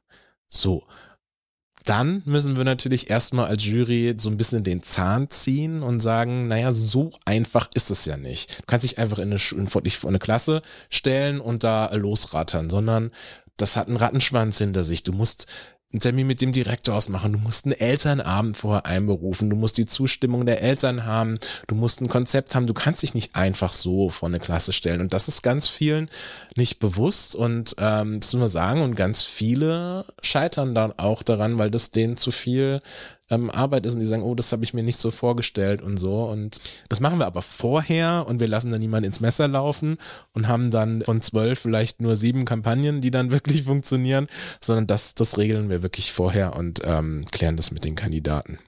Ich wollte noch was zum Thema Bewerbung fragen und zwar, wir haben ja jetzt gehört, 700 habt ihr jetzt ungefähr schon. Wie äh, sieht ihr da aus? Habt ihr da, ich meine, du musst jetzt natürlich jetzt nicht den ganzen Prozess irgendwie erklären, vielleicht ist das ja auch gar nicht alles für die Öffentlichkeit bestimmt, aber dennoch, wie, wie setzt ihr da irgendwie Punkte, an denen ihr euch langhangelt? Weil das ist ja unheimlich, eine unheimliche Masse. Du meinst es von 700 auf 12, ne? Quasi. Ja, genau. Ja, genau. Also, wie gesagt, erstmal geht man wirklich alle Anmeldungen durch, da wird keine nicht beachtet. Und dann guckt man in dem Text ähm, und vor allem auch, man, man schickt ein Bild mit. Und wenn da ein Bild von einem steifen Glied oder so ist, den muss ich nicht anrufen. Dann weiß ich schon, hat er nicht ernst gemeint, sondern wollte sich exhibitionistisch bisschen austoben. Ähm, so, das heißt, erstmal selektiert man aus, was ist wirklich ernst gemeint und dann von den Verbliebenen, die ruft man alle an tatsächlich und ähm, spricht mit denen darüber, weil viele bewerben sich und haben vielleicht eine gute Idee, wissen aber gar nicht, was das bedeutet, Mr. Gay Germany und vielleicht auch den zeitlichen Aufwand. Das muss man auch mal dazu sagen. Sei es ohne großen Streamer, wo man drei Wochen am Stück im Ausland dreht, ist es ja normalerweise sind es zwei lange Wochenenden in Köln oder in einem anderen Ort. Und auch dazu muss man die Zeit haben. Da muss der Arbeitgeber sagen, okay, du kannst jetzt mal Freitag und Montag frei machen, um da teilzunehmen. Ähm, das sind auch Punkte, die sind wichtig. Da scheitert es vielleicht auch manchmal. Und dann hat man natürlich eine schöne Masse an Leuten, wo man sagt, okay, die nehmen das ernst, die haben Zeit, die wollen mitmachen. Und dann setzt man sich als Jury zusammen und überlegt, wir hätten gerne eigentlich am liebsten zwölf verschiedene Kampagnen. Jetzt auch nicht zwölf verschiedene Typen. Also ist jetzt egal, ob da drei Blonde sind und vier Rothaarige. Das ist wirklich wurscht. Aber so die Kampagnenideen und vielleicht auch mal was, was man in den Vorjahren noch nicht dabei hatte, das wäre ganz toll. Und man, so sieht man eigentlich nach den ähm, Kampagnen aus und hat dann seine zwölf plus immer zwei Ersatzkandidaten so wie es eigentlich beim Fernsehen auch immer ist. Und danach selektieren wir, weil ich stelle ja immer eine Jury zusammen und ich möchte ja auch nicht, dass die, und die, die nehmen die Kandidaten immer sehr auseinander im positiven Sinne, weil wir wollen ja auch wirklich einen guten Repräsentanten haben und mit einer guten Kampagne. Deswegen wird es sehr, sehr zerpflückt immer und so, was auch, also im positiven Sinne. Da möchte ich ja auch niemanden hinstellen, der dann überhaupt nicht standhalten kann, vielleicht eine, eine Kampagne hat, wo jeder weiß, okay, das ist jetzt Pillepalle und äh, das, das sowas in so eine Situation möchte ich auch einen Kandidaten gar nicht bringen. Also suchen wir da wirklich zwölf aus, die eine Idee haben, die gut ist, die neu, muss, muss nicht neu sein und man muss auch das Rad nicht immer neu erfinden. Und das ist zum Beispiel ein Punkt, das verstehe ich nicht. Wir hatten, wenn ich mich erinnern kann, fast noch nie jemanden, der gesagt hat, ich habe eine Kampagne in der ich jemand anderen, der was Tolles macht, unterstützen möchte, sondern die erfinden das Rad immer neu, was ja auch okay ist. Aber ich fände es auch völlig legitim, wenn jemand sagt, hey, da gibt es einen Verein, der macht eine ganz tolle Sache und dafür würde ich mich gern einsetzen, um da mediale Reichweite zu erreichen. Fände ich völlig in Ordnung. Aber das haben wir fast nie. Das ist so eine schöne Anregung, vor allen Dingen für die Leute, die vielleicht schon in irgendeinem Verein tätig sind und eigentlich nur hingehen müssten und den Bezug transparent machen müssen und das nach außen tragen müssen. Wir sind mehrmals an der Jury schon vorbeigelaufen. Wie kommt die eigentlich zustande? Wie werden die Leute ausgewählt? Wer wählt die Leute aus? Bist, äh, bist das dann du? Also das ist dann tatsächlich nicht, ich. Nachdem du jetzt wenigstens Mr. Gay nicht mehr auswählen darfst, wählst du wenigstens die Jury aus, ja? Das ist dann tatsächlich ich. Ich wähle ähm, die Jury aus und ich muss dazu sagen, bis jetzt auf die TV-Produktion, sie ist natürlich auch immer mit, mit Kosten und Auslandsflügen und so verbunden. Und dann hat man jetzt gesagt, man macht eine feste Jury aus drei Leuten und holt sich Gastjuroren dazu. Wenn äh, in, in der normalen Wahl, sag ich mal, in den Vorjahren, war das immer eine sehr große Jury von zehn bis zwölf, wenn auch schon mal 17 Leute da ähm, sitzen. Das wähle ich aus, weil normalerweise ich als Veranstalter gar keine Punkte gebe, sondern ich, dafür suche ich die Jury aus und dass die die Punkte geben, damit da im Nachhinein keiner sagen kann, uh, der Patrick hat aber fünf Minuten länger mit dem geredet als mit dem und deshalb hat er jetzt vielleicht Punkte und so. In die Situation möchte ich eigentlich nie kommen. Jetzt war es bei der Fernsehgeschichte halt natürlich eine andere Situation aus, aus Produktions- und Kostengründen. Und ja, die Jury suche ich aus und zwar nach den Punkten, was haben wir für Kampagnen am Start und welche Juroren können diesen Leuten am meisten helfen. Deshalb ist die Jury jedes Jahr eigentlich fast immer anders besetzt. Und wenn jemand sagt, das, das hatten wir zum Beispiel in den Vorjahren, ich komme aus einem Ort, wo es keine Pride gibt, keinen CSD. Ich würde das gerne mich machen. Dann ist es doch sinnvoll, den Veranstalter vom Cologne Pride in die Jury zu setzen, der dem dann danach an die Hand nehmen kann und sagen kann, hör zu, du musst jetzt von Pontius zu Pilatus rennen, um dir das, sondern einen Verein gründen und dies machen und das Formular und dies und das und das. Das macht wirklich Sinn. Oder wenn jemand ein, ein Wirtschaftsprojekt hat, ihm da auch jemand aus der Wirtschaft hinzusetzen, da können wir dann immer super auf unsere Sponsoren zurückgreifen. Das ist eigentlich so, wie ich die Jury zusammensetze, was wirklich einfach Sinn macht. Wir haben noch ein kleines Spielchen vorbereitet. Yay. Während des Interviews. Vorbereitet. Deswegen ist eigentlich ganz einfach. Es ist ein kleines Assoziationsspiel. Mein Wort, dein Wort.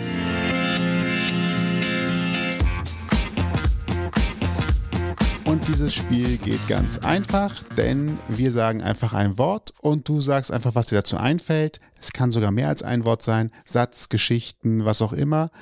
Die Worte sind so generisch gehalten, dass äh, dir tatsächlich viel dazu einfallen könnte. Vielleicht auch im ersten Augenblick zu viel. Daher no pressure, alles entspannt, so wie wir gerade auch hier sitzen. Okay. Also es muss nicht ein Wort sein, sondern, also ihr sagt mir ein Wort oder ein Begriff, aber ich darf dazu reden. Du darfst dazu frei reden. Vielleicht stellen wir sogar Nachfragen. Okay. Das kann ja noch viel schlimmer werden.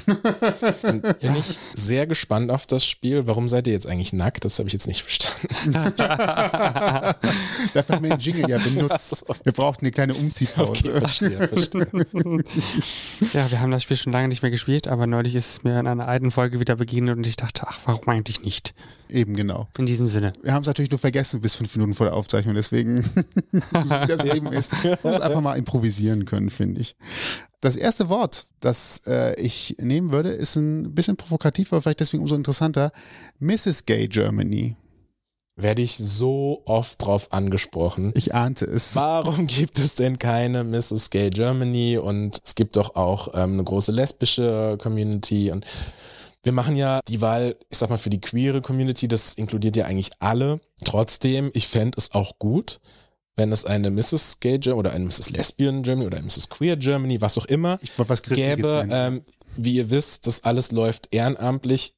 Ich habe oder mein ich und mein Team, wir haben wirklich die Zeit nicht dafür. Ich würde mich sehr freuen, wenn das jemand macht. Ich muss aber auch dazu sagen, wir hatten noch ganz am Anfang mal die Überlegungen und es kommt jetzt nicht so positives Feedback zum Beispiel aus der ähm, lesbischen Community dafür auch rüber, weil ähm, das, wie gesagt, es suggeriert immer das Thema Schönheitsbewerb und davon ähm, hatten wir aus der lesbischen Community viele Stimmen, die gesagt haben, nee, also davon grenzen wir uns jetzt wirklich ab.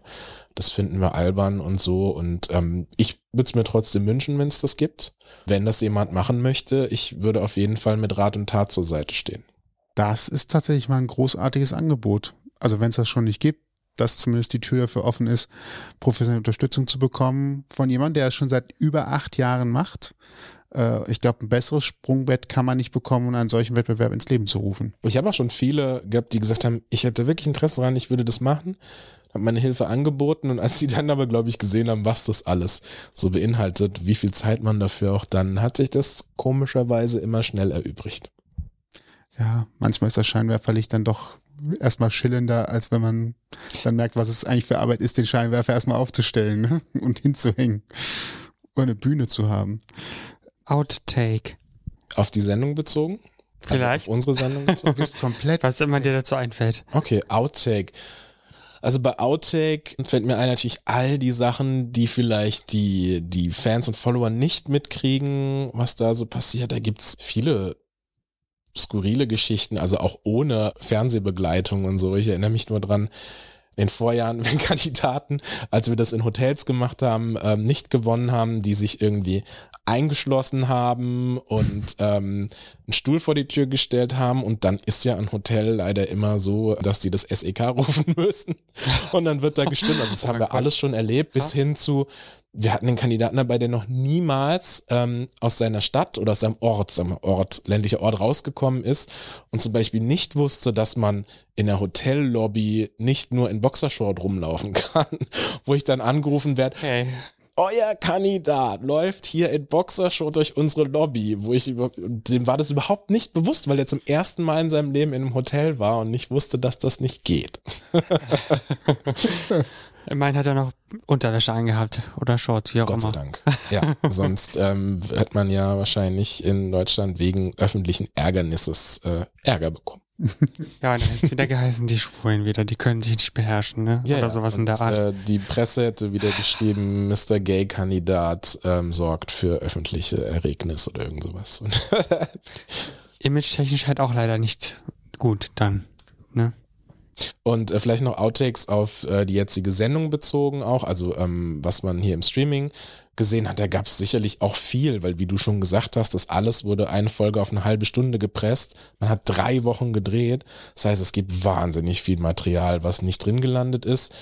Ich hätte mir sicherlich bei einigen gewünscht, die Chance zu nutzen, dass man sagt, hey, das ist ein Format, was wirklich schwul sein darf, weil bei Prince Charming ist es so, ist ja schon alles auch sehr nochmal auf, auf hetero gebürstet, sodass auch die hetero-Zuschauer sich da widerspiegeln können, ist eigentlich das gleiche wie der Bachelor, halt nur mit Jungs. Wir hatten jetzt die Möglichkeit, da wirklich freien Lauf zu lassen und vielleicht bei manchen Themen ein bisschen mehr in die Tiefe zu gehen und wo dann entschieden wurde, okay, das ist vielleicht ein bisschen zu heftige Kost für den Zuschauer und das kam dann nicht rein. Schade, aber natürlich auch verständlich, weil du kannst dich nicht eine halbe Stunde mit so nur, nur so schweren Themen beschäftigen. Da muss auch ein bisschen Unterhaltung dann rein. Das war die Prämisse für die Sendung. Der arme Cutter. Also das wird wahrscheinlich nur einer gewesen sein. Fällt mir nur gerade ein. Man vergisst, glaube ich, auch ganz, wenn drei Wochen lang aufgezeichnet wird und ja, natürlich ist die Kamera auch mal eine halbe Stunde aus, wenn man was isst oder sowas.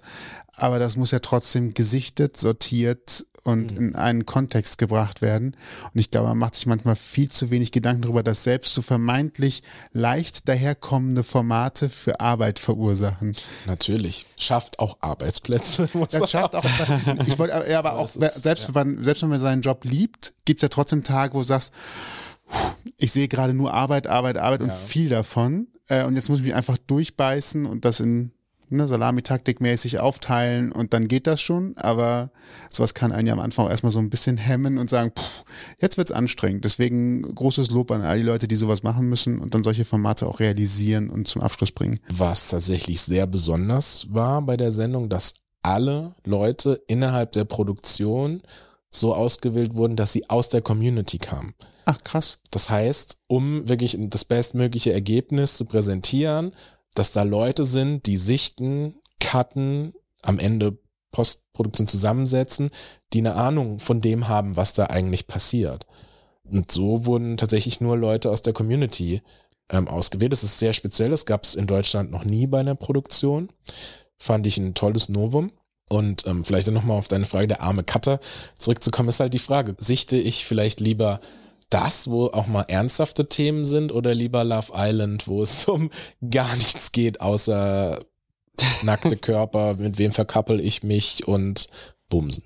Ich habe gerade noch einen Gedanken gehabt, aber das wird dann auch schwierig und Meta, man weiß ja auch, also ich kenne die Outtakes nicht, um kurz äh, die Teamauswahl und die Outtakes zu nehmen, weil du ja gerade gesagt hast, dass man nicht zu viel schwere Kost hast oder ein bisschen die Themengewichtung setzt ob vielleicht dann aber nicht sogar jemand, der eben nicht aus der Community kommt, in der Lage gewesen wäre, nochmal zu sagen, doch, das kannst du zumuten, weil ich glaube selber daran, dass das noch nicht genug im Fokus war. Das ist so ein bisschen die Angst, die ich gerade hätte, aber das ist jetzt auch wieder nicht belegbares Vorurteil, Gedankengang, den ich gehabt hatte. Die Angst, die ich gehabt hätte, ist, ich komme aus der Community und habe Angst, dass ich jemanden zu stark mit meinem, mit meiner Problemwelt überfrachte und habe deswegen ein bisschen zurückgefahren. Das ist ja das Risiko aus der anderen Richtung, das besteht. War so ein Gegengedanke, den ich gehabt habe. Also ich finde das gut, ich sage, du hast recht. Ich finde es toll, dass es das erste Mal gibt als Novum.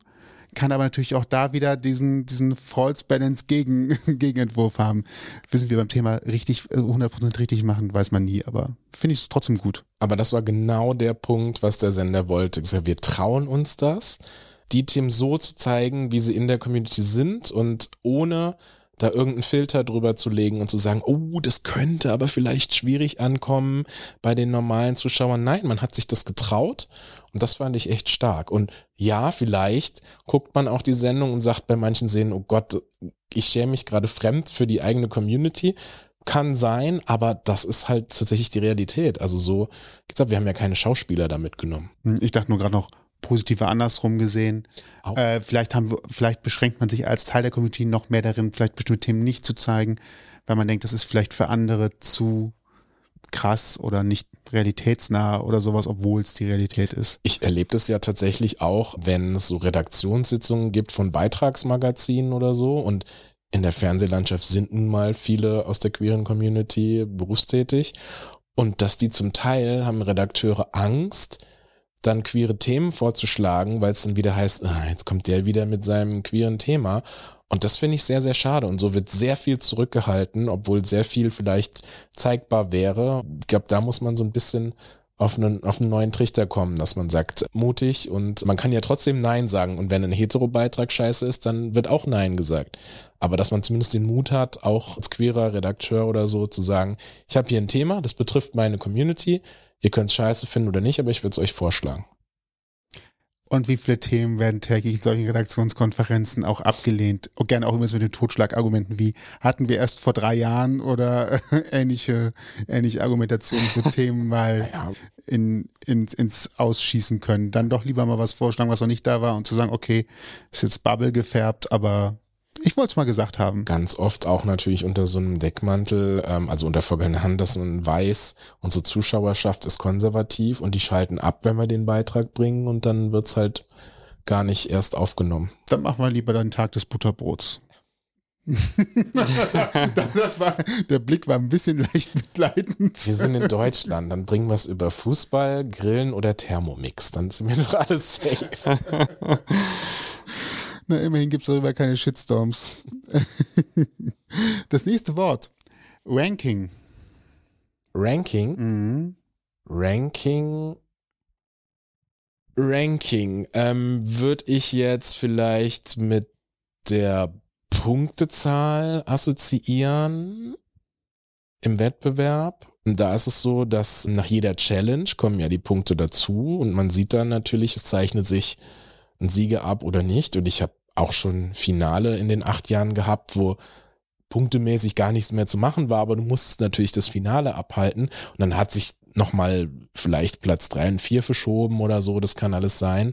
Ja, aber es ist das Ranking und die Punkte sind für mich im Wettbewerb wirklich unumstößlich. Also auch wenn ich vielleicht sage, oh, ich habe so viele Ideen mit einem der Kandidaten, da könnte ich so viel umsetzen und der wird es aber punktemäßig nicht, dann ist das halt so, weil wenn ich einmal von dieser Struktur abweichen würde, dann bräuchte ich ja auch dieses ganze Prozedere mit Jury aussuchen und Kandidaten aussuchen und 700 Leute anrufen, kann ich mir ja dann sparen, wenn ich am Ende doch einen äh, bestimmen würde und so. Das fände ich albern. Deswegen Ranking und Punktesystem sehr sinnvoll, gut und auch immer am Ende des Wettbewerbs transparent. Sehr schön, ausnahmsweise keine Rückfrage. Aber nur ausnahmsweise. Das nächste Wort ist Köln. Köln. Mhm. Köln natürlich sagen viele immer noch die die ähm, schwule Hauptstadt und viele sagen dann nein, das ist Berlin und so. Ich sag mal so, es ist einfach Köln ist jetzt vielleicht architektonisch nicht die schönste Stadt, Würde ich nie sagen. Aber es ist- vielleicht. ich meine, ich bin ja auch hierher gezogen, weil die Leute einfach so cool sind, so offen, so freundlich. Du kannst hier wirklich, das habe ich so oft aus der Community gehört, auch, auch Händchen halten, durch die Fußgängerzone schlendern und kommt dann vielleicht mal ein Blick und das war's, aber es ist halt irgendwie so ein gewohntes Bild und irgendwie Köln ist sehr, sehr lebenswert. Von, von allem, also von ähm, den Menschen, von der Community, von allem, was es hier auch kulturell gibt und so. Ich kann das wirklich nur empfehlen. Bin großer Fan. Dann müssen wir natürlich den Gegenpart trotzdem mit aufs Tableau bringen, denn das nächste Wort ist tatsächlich Berlin. Unsere Hauptstadt Berlin. Na, äh, das Ding ist, wir haben natürlich auch schon zum Beispiel unser erstes Finale und so war in Berlin und so. Und es ist so, dass es in Berlin, da bin ich auch ganz ehrlich, nicht so den Anklang findet, weil es sich da vielleicht auch ein bisschen zu cool für, da irgendwie ein Mr. Gay Germany zu wählen oder sich damit zu beschäftigen und so. Und äh, trotzdem haben wir immer viele Bewerbungen aus Berlin und ähm, auch da ein großes queeres Leben, aber trotzdem anders als in Köln. Und ich erinnere mich immer an die Worte von, von Max, unserem letztjährigen Sieger, der von Berlin nach Köln gezogen ist und wirklich den Vergleich hat und immer sagt, Köln ist wie Berlin nur einmal richtig heiß durchgespült. So von, von, von allem. Von der Community, von der Sicherheit auf den Straßen, von den Themen, die da so abgehen. Und ich glaube, das ist sowas, das, das kann ich sehr bejahen. Auch wenn ich nie in Berlin gewohnt habe, natürlich schon sehr oft da war. Ich glaube, das ist ein richtiger Satz, den Max da gesagt hat. Dann können wir ja mit diesem positiven Begriff dieses Spiel beenden und der heißt Freizeit. Freizeit. Ja, Das ist schön, dass du lachst. ich überlege gerade, ob ich sage, hätte ich gern viel mehr, aber mir macht halt alles wirklich so viel Spaß, Job und das, was ich in der Freizeit äh, mache, wozu auch viel Freizeit drauf geht, aber im positiven Sinne, weil es geht ja für was Schönes drauf. Es ist jetzt nicht so, dass ich irgendwo schwerste körperliche Arbeit, die mir überhaupt nicht gefällt, machen muss oder so, sondern ich hätte gern mehr Freizeit, was aber jobbedingt nicht möglich ist, aber die, die ich habe, die nutze ich eigentlich sehr gut und viel mit Freunden, mit Reisen, mit meinem Hund und natürlich mit dem Ehrenamt, was man da so macht. Sehr schön. Perfekt. Dann kommt hier der ultimative Werbeblock. Richtig. Wer euch finden will, sich bewerben möchte, immer auf dem Laufenden sein möchte, der findet Mr. Gay Germany wo und wie. Natürlich in den sozialen Medien, Instagram, TikTok, wir haben sogar noch eine Homepage. Na, tatsächlich, ja, auf der Homepage kann man sich bei uns bewerben, wenn man aber nicht weiß, wie man da hinkommt. Ich meine, das ist mrgaygermany.de. Kann auch über Instagram oder TikTok gehen, äh, sich den Linktree anschauen und dann äh, da auch einfach draufklicken. Das geht auch. Ich installiere schnell nochmal den Netscape Navigator und dann werde ich schon draufkommen. und wenn auch das zu kompliziert ist, kann man uns natürlich eine DM schreiben uh. bei Insta oder TikTok und auch das wird natürlich berücksichtigt. Das Ganze verlinken wir natürlich wie immer im Blogpost zur Sendung, aber haben noch ein paar hörende Hinweise. Genau, die ihr auch im Blogpost findet, wenn ihr nicht wisst, wo ihr sonst suchen sollt. Wir haben Max schon angesprochen, mit ihm haben wir auch ein Interview geführt, allerdings vor seiner Zeit vom Mr. Gay Germany, das heißt zu seinem Mr. Gay Germany Projekt an sich. Dem Buch werdet ihr schon was hören, aber nicht viel mehr zu der Zeit, als er Mr. Gay Germany war. Das sollten wir vielleicht mal nachholen, wenn ich so drüber nachdenke.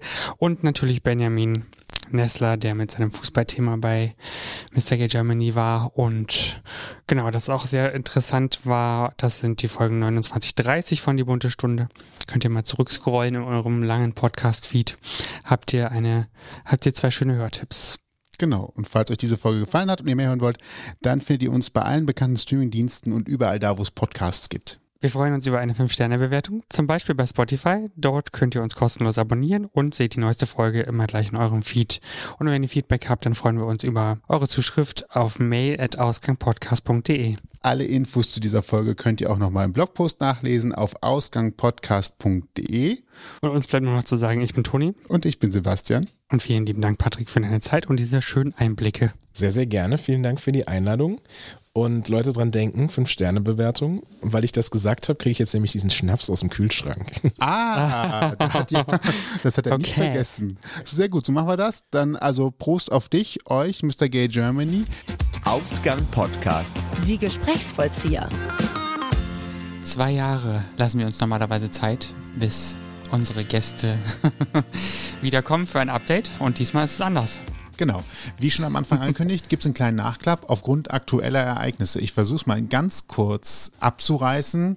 Es gab im Nachgang, ich sag mal, Vorwürfe, Anschuldigungen, dass bei der Wahl von Mr. Gay Germany 2023 etwas nicht mit rechten Dingen zugegangen sein soll.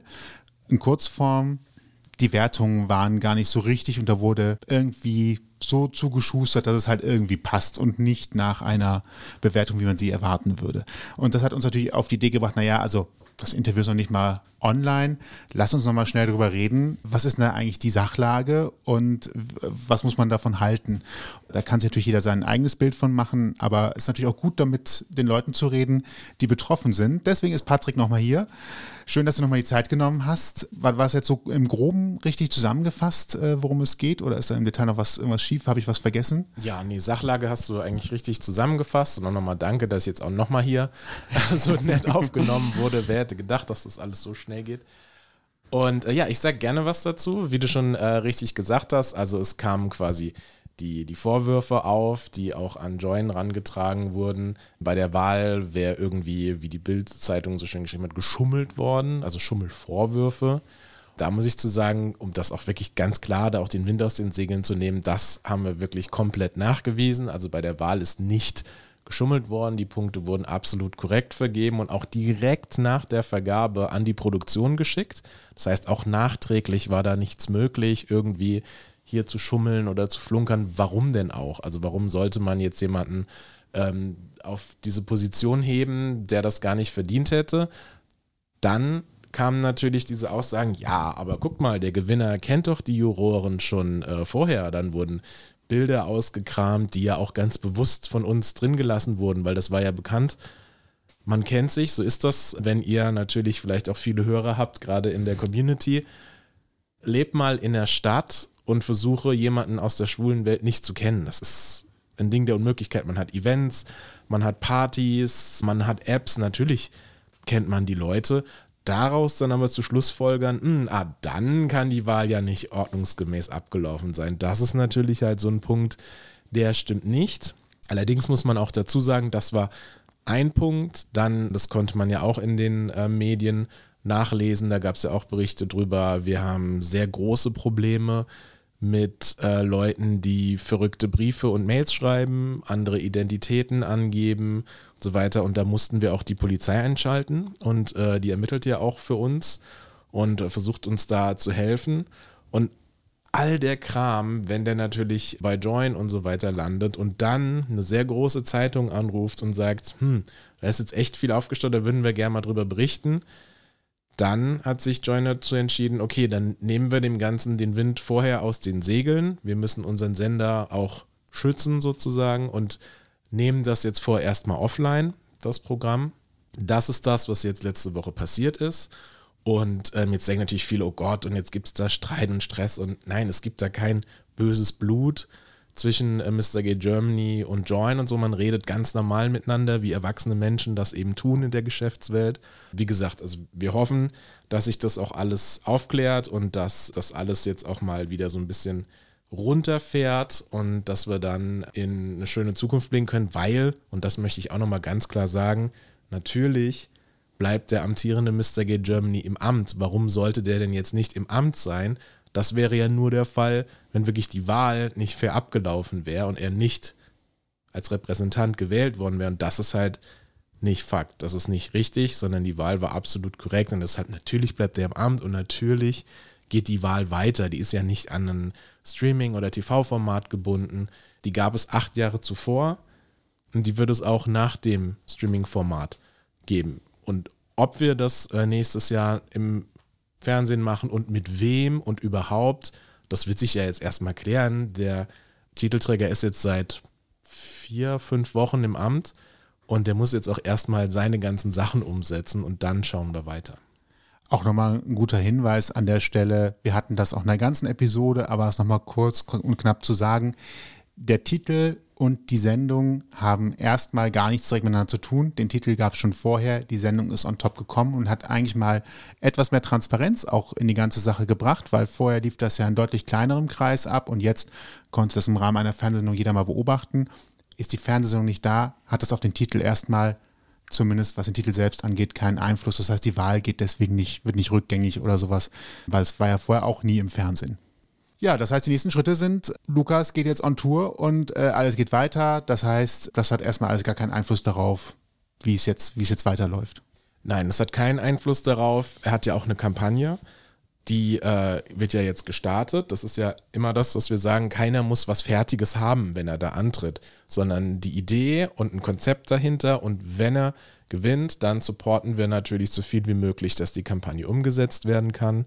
Das ist jetzt auch sein Ziel. Darüber hinaus natürlich als Mr. Gay Germany, du guckst, wo sind Ungerechtigkeiten, wo kann man helfen. Jetzt waren wir zum Beispiel diese Woche auch in Stolberg. Ich weiß nicht, ob das viele mitbekommen haben. Da wurde ja vor einiger Zeit Transfrau Hanna leider auf offener Straße am helllichten Tag attackiert und zusammengeschlagen. Deshalb haben wir uns dem Bürgermeister getroffen und der Hanna und uns zusammengesetzt im Bürgermeisteramt.